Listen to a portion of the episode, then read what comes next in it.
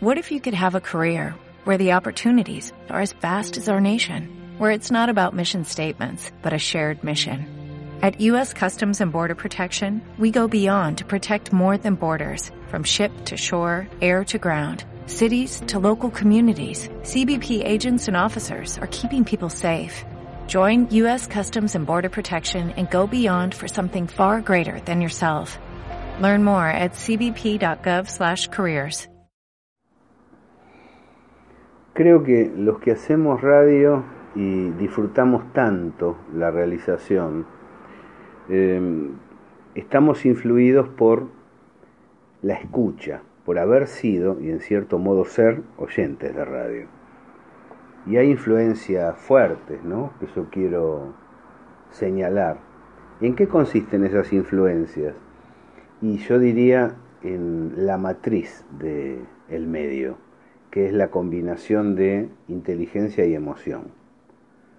Eh, a mí me llevaron a la radio mm, las personas de la UNESCO, eh, me pusieron en Radio Universidad Nacional de La Plata, y así en el año 82, cuando todo parecía oscuro, nosotros teníamos una luz amparada por la Organización Internacional. Luego agarramos el periodo de la Guerra de Malvinas y ahí se abrió el juego musical y también de opinión. Desde entonces, desde la salida del diario La Voz en adelante, mi tarea fue eminentemente gráfica, pero siempre estuvo la radio. Siempre la radio como elemento de transmisión y también de desahogo. En momentos difíciles como los 90, eh, me vino muy muy bien desarrollar continuamente la señal, señales de Buenos Aires, distintos programas que en distintas radios de distintos puntos del país me permitieron dialogar con un público afín sobre temas que no era fácil conversar en sociedad debido a una hegemonía muy fuerte de un pensamiento contrastante con nuestras ideas. La radio operó como sanidad para mí.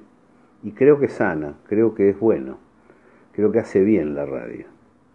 Entre las eh, influencias, el agradecimiento primordial a quienes me llevaron originalmente, Lila Scotti y Glusman, y después a grandes, grandes hombres y mujeres que han llevado adelante producciones muy significativas, como Héctor Larrea, ¿eh? como mi amigo Néstor Basile, como eh, el peruano Parlanchín, Guerrero Martínez, con una capacidad muy singular para atrapar al oyente aún con temáticas muy espesas, eh, que sin embargo se hacían livianas en su decir.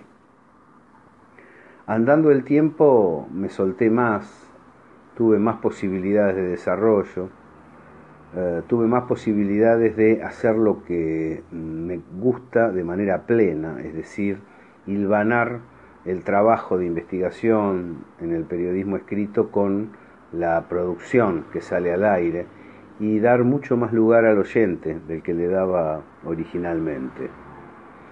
En los últimos 15 años, mientras seguí en varios medios a nivel redacción y a nivel dirección de redacción, eh, me puse a construir junto con tantos compañeros la experiencia de radiográfica.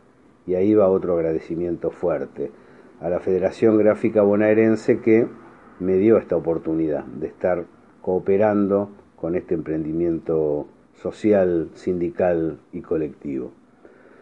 Eh, Radio Cooperativa ha sido muy importante para mí, y Hugo lo sabe. Eh, Radio Cooperativa ha sido el otro lugar donde se pudo hablar cuando en AM nadie daba batalla, cuando prácticamente el conjunto de las emisoras estaban circunscritas sobre un discurso determinado. La radio es el medio, es el medio del cual uno no puede prescindir. Uno durante un tiempo puede dejar de hacer trabajo audiovisual, uno puede pasar algún día sin redactar, difícil también, pero sin hacer radio no, porque implica un nivel de comunicación profundo que liga esos dos aspectos de la personalidad humana, la sensación ¿ah? y el pensamiento. Eso es la radio y tratamos de llevarla adelante mm, tomando en cuenta las experiencias mencionadas, los ejemplos mencionados, entre tantos otros, ¿ah? pero mucho más modestamente. La satisfacción que nos provee es muy superior a lo que uno le ha brindado a este medio. Medio que ama, medio que quiere y por el cual alzamos la copa por 100 años más.